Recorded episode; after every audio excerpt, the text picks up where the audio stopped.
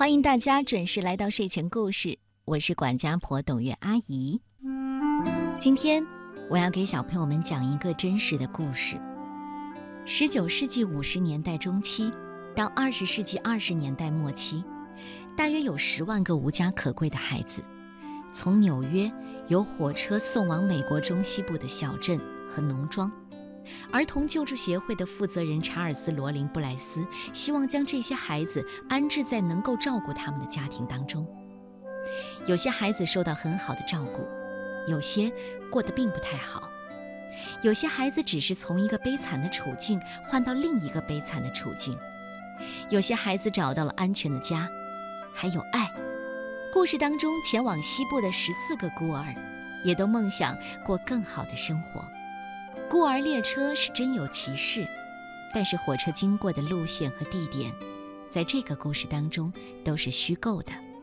那个叫做远方的小镇，也只能在作者的想象地图上才能找到。这个故事的名字叫《开往远方的列车》，作者是美国的伊夫·邦廷和罗纳德·希姆勒。由刘青燕翻译，启发绘本向我们推荐。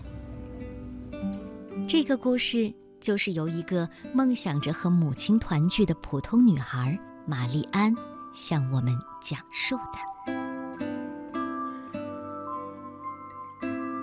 这一天，卢小姐对我说：“玛丽安，这就是我们要坐的火车。”罗拉紧紧地抓着我的手。列车长沿着月台走过来。女士，这些都是孤儿吗？卢小姐直挺挺地站着。是的。列车长，一共十四位。啊，我们在车尾特意为你们加挂了一节车厢。然后，大男孩负责提皮箱，我们拿剩下的包包。卢小姐提着急救袋。上个星期。我看见他在提袋里装了毛巾、药品和草药，免得在车上被船上跳蚤。当然，我们这些圣克里之家的小孩不会有跳蚤，但是从别的收容所和街上来的小孩，就很难说了。列车长看见了我身边的罗拉。哦，我说小姑娘，你可真可爱呀！你是要去找收养的家庭吗？谢谢。罗拉说：“她虽然只有五岁，可是，在圣克里之家，我们很早就被教育要有礼貌。祝你好运！听说西部有很多人想收养小孩，不过今年到西部去的人没有去年多了。一八七七那年的孤儿人数是最多的。”说完，我们开始上车。火车上的椅子很硬。我让罗拉坐在靠窗的位子，我们可以在脏脏的玻璃上看见自己的影像。罗拉穿着有亮晶晶纽扣的蓝色新外套，软帽下露出耀眼的卷发。我也看见自己瘦长的脸，说句实话，一点都不好看。我知道罗拉一定是第一批被选走的人。玛丽安，他们会不会相信？我们是姐妹，我们看起来不太像。可是我不要和你分开。如果他们要把我们分开，我们就别去，好吗？嘘，我轻轻地提示玛丽安不要再说了。但是卢小姐已经听见了。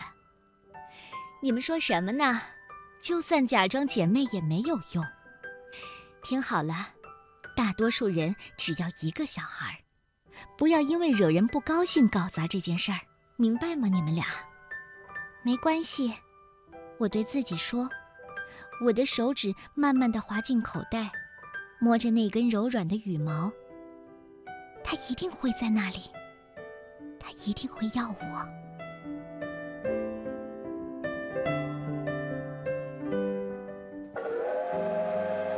这时候。火车开动了，我们快速平稳地前进，经过货车场，许多的旧房子，一排排晾在屋外的衣服仓库，然后进入乡间。那里有好多树，树上结满了苹果。我知道苹果长在树上，却从来没有见过。卢小姐要我和另一个大女孩拉起毯子隔开男孩和女孩。他打开其中一个行李箱，把旧衣服递给我们，要我们换衣服。我们可不希望你们在第一站看起来就脏兮兮的，快把这些衣服换下来。然后，罗小姐拉着毛毯让我们换衣服。我们把新衣服叠好，放进皮箱。过了一会儿，我们用卢小姐带来的面包做三明治，还喝了很浓的罐装牛奶。天黑后，我们就互相依靠着坐在位子上睡觉。车轮整晚不停地发出低沉的声音，咔嗒，咔嗒。妈妈，我来了。等等我。到了芝加哥，我们把所有的东西搬下车，换成另一班火车，继续赶路。离开纽约以后，已经过了好几个白天和夜晚。现在，窗外只剩下一片起起伏伏的、望不到尽头的草地。卢小姐说：“这里叫大草原。”她摊开自己带来的地图，指给我们看。卢小姐曾经带其他的孤儿做过这样的旅行。她告诉我们，现在该换新衣服了。刚换好，就听见有人大喊：“伊利诺伊州普特维站到了！”这是我们的第一站，我们的最后一站是爱荷华州的远方站。小月台上有一群人在等我们。哦，我的老天爷呀！这么多人呐！桑奇看见那么多人，喘了口大气。桑奇和他爸爸从英国利物浦搭船到纽约，后来，爸爸就离开他了。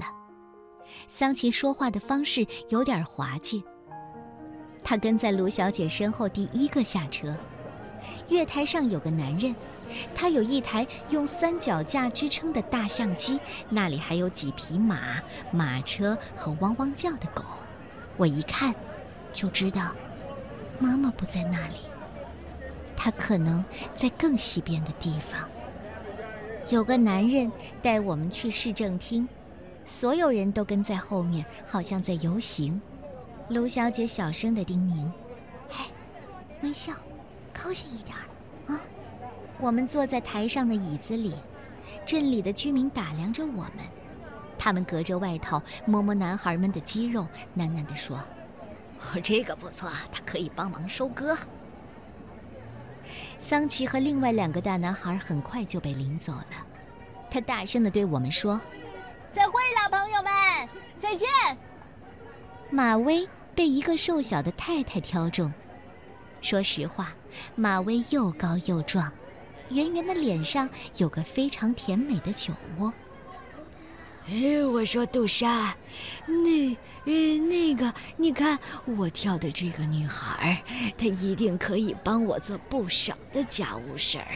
你也该为你们家挑一个。那个瘦小的太太对另一个瘦小的太太大叫。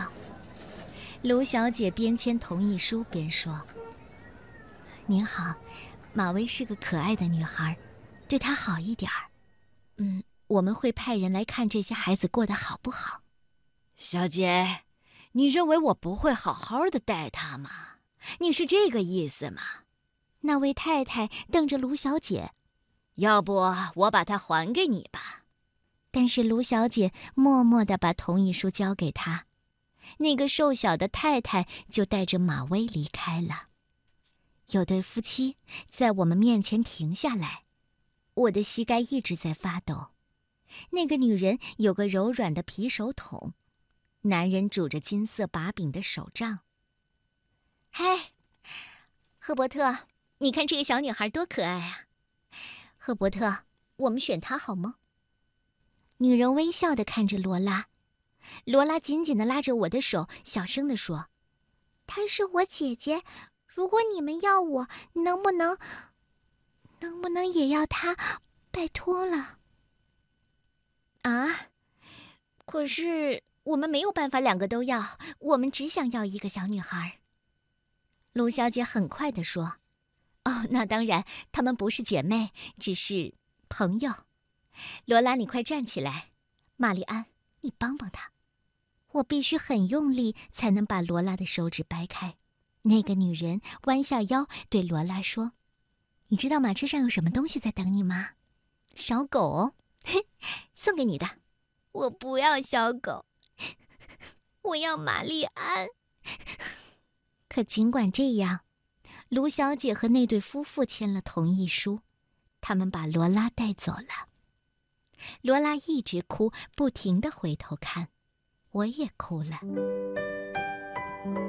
不过我倒觉得自己没被挑中是件好事儿。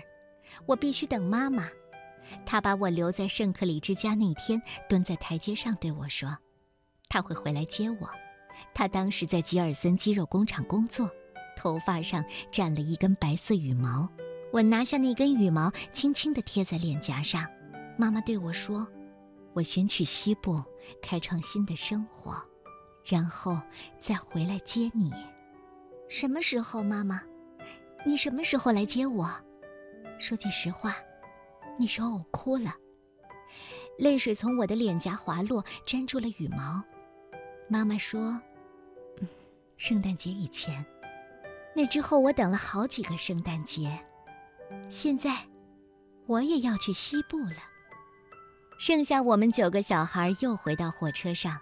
卢小姐要我们继续穿着这身好衣服，因为很快就到下一站。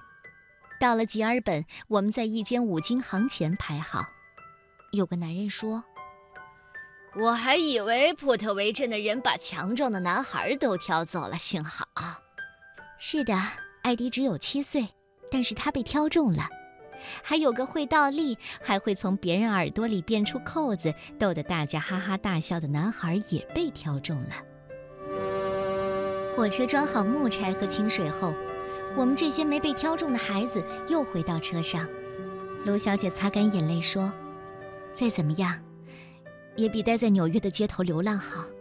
你们大多数都会找到很好的家庭。”苏珊说：“我们才没有在街头流浪呢。”苏珊和罗拉一样，她只有五岁，可是她一点都不可爱，又没有礼貌。他也住在圣克里之家。卢小姐用白手帕擤了擤鼻子。我们没有办法永远照顾你们，我们必须空出房间，给其他需要帮助的孤儿。下一站是葛洛法，等我们的人不多，妈妈也不在那儿。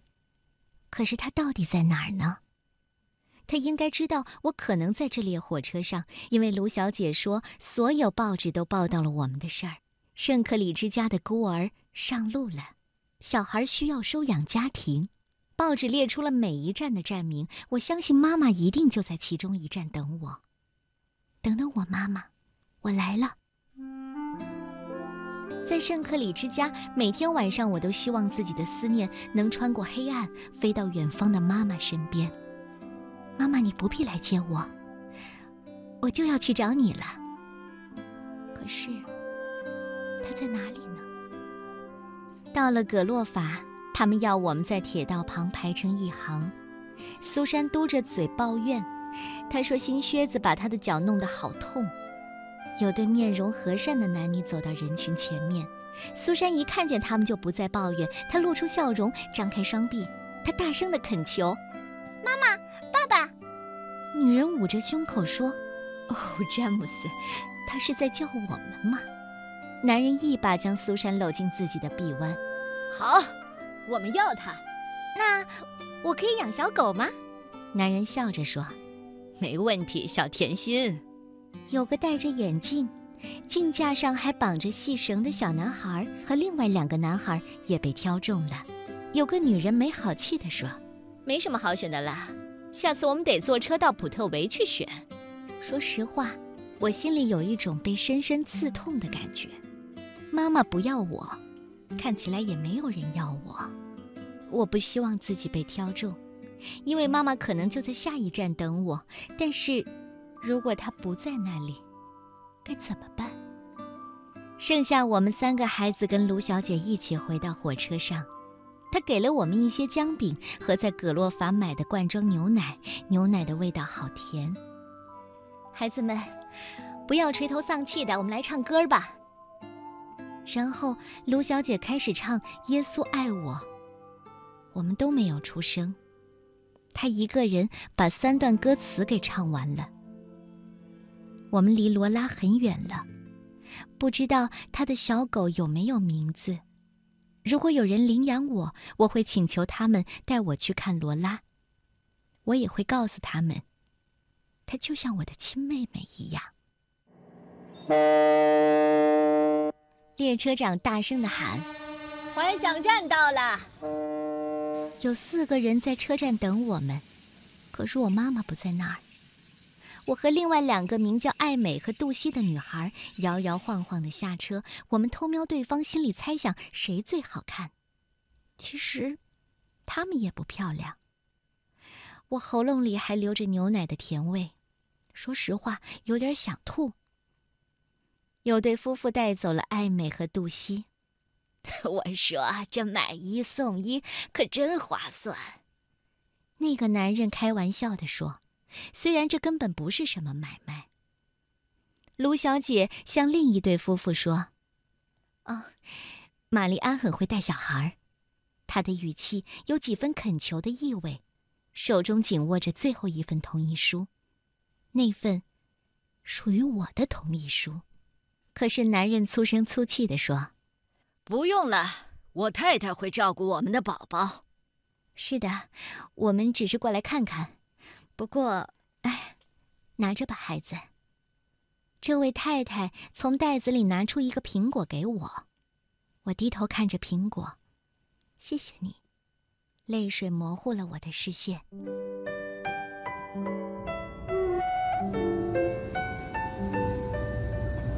火车的汽笛又响起来了，我跟着卢小姐一起上车。我知道只剩下一站，最后一站了。卢小姐说：“我应该把苹果吃掉。”她带了毛巾，可以帮我把手擦干净。但是我说：“我现在什么也不想吃。”我们看着窗外，没有说话，也没有唱歌。卢小姐要我脱下帽子，她帮我梳头。他说：“这条路一直下去，有一间不错的旅馆。如果下一站没有人。”我们就继续前进，我很高兴有人陪我。回程的路上有个伴儿也不错，对吧？列车长在这时候大喊：“远方站到了！”这可真是个奇怪的站名，好像他觉得自己真的很远，好像他觉得自己不属于这里。我戴上帽子，手不停地发抖。有对夫妇站在马车旁等待。那个女人矮矮胖胖的，像个圆圆的饺子。她穿着一件厚重的黑色洋装，戴着一顶塌塌的男人的黑帽子。她不是我妈妈。卢小姐轻声地问我：“玛丽安，准备好了吗？”我缩在椅子的一角，还没有。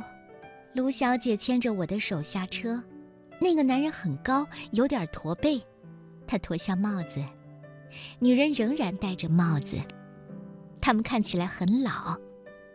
女人手里拿着木头做的小火车头。男人问卢小姐：“呃，你们就是？”“哦，是的，呃，她是玛丽安。”卢小姐说着，用手肘把我轻轻地推向前一步。“呃，我我是说，女人把话咽了回去。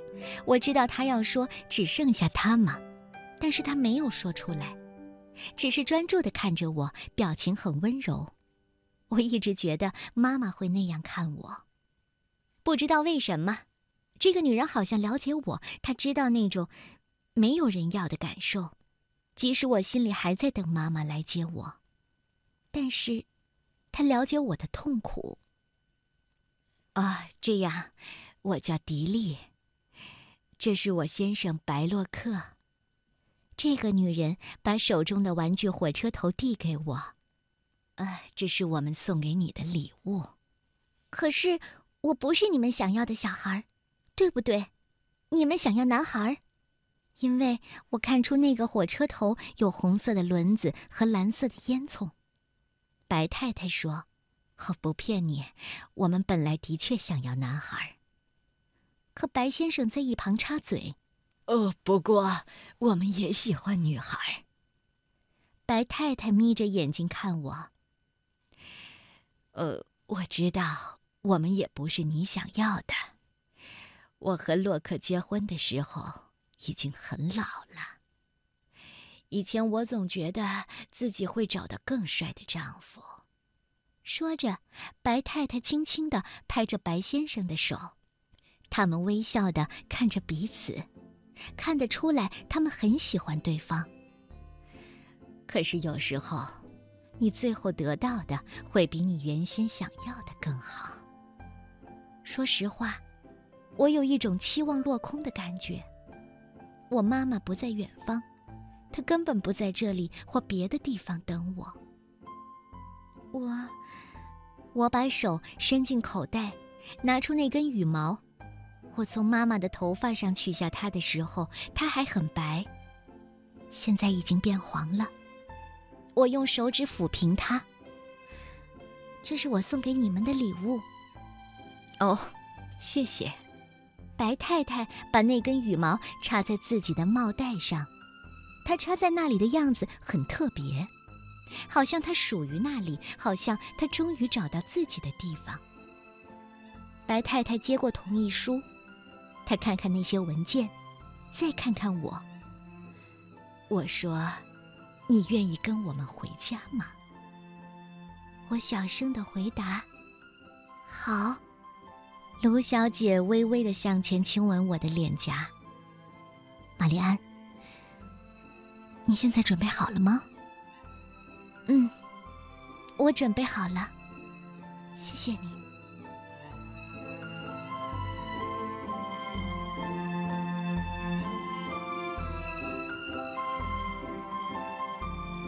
这是一个让人心痛的故事，《开往远方的列车》。我知道，听完这个故事之后，你会有很多很多的问题要问。微信公众号“央广睡前故事”。把你的问题告诉我。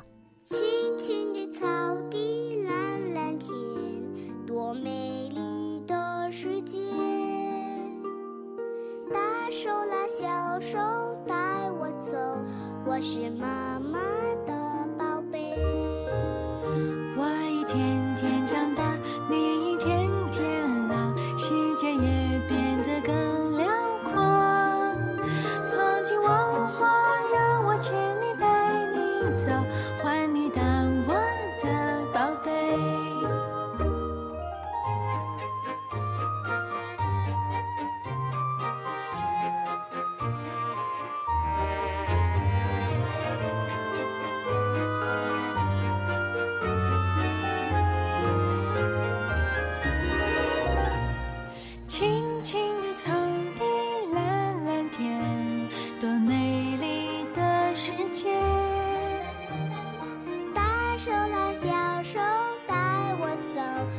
是妈妈的宝贝。我一天天长大，你一天天老，世界也变得更辽阔。从今往后，让我牵你带你走，换你当我的宝贝。今天的睡前故事就是这样啦，明天我们再见，晚安喽。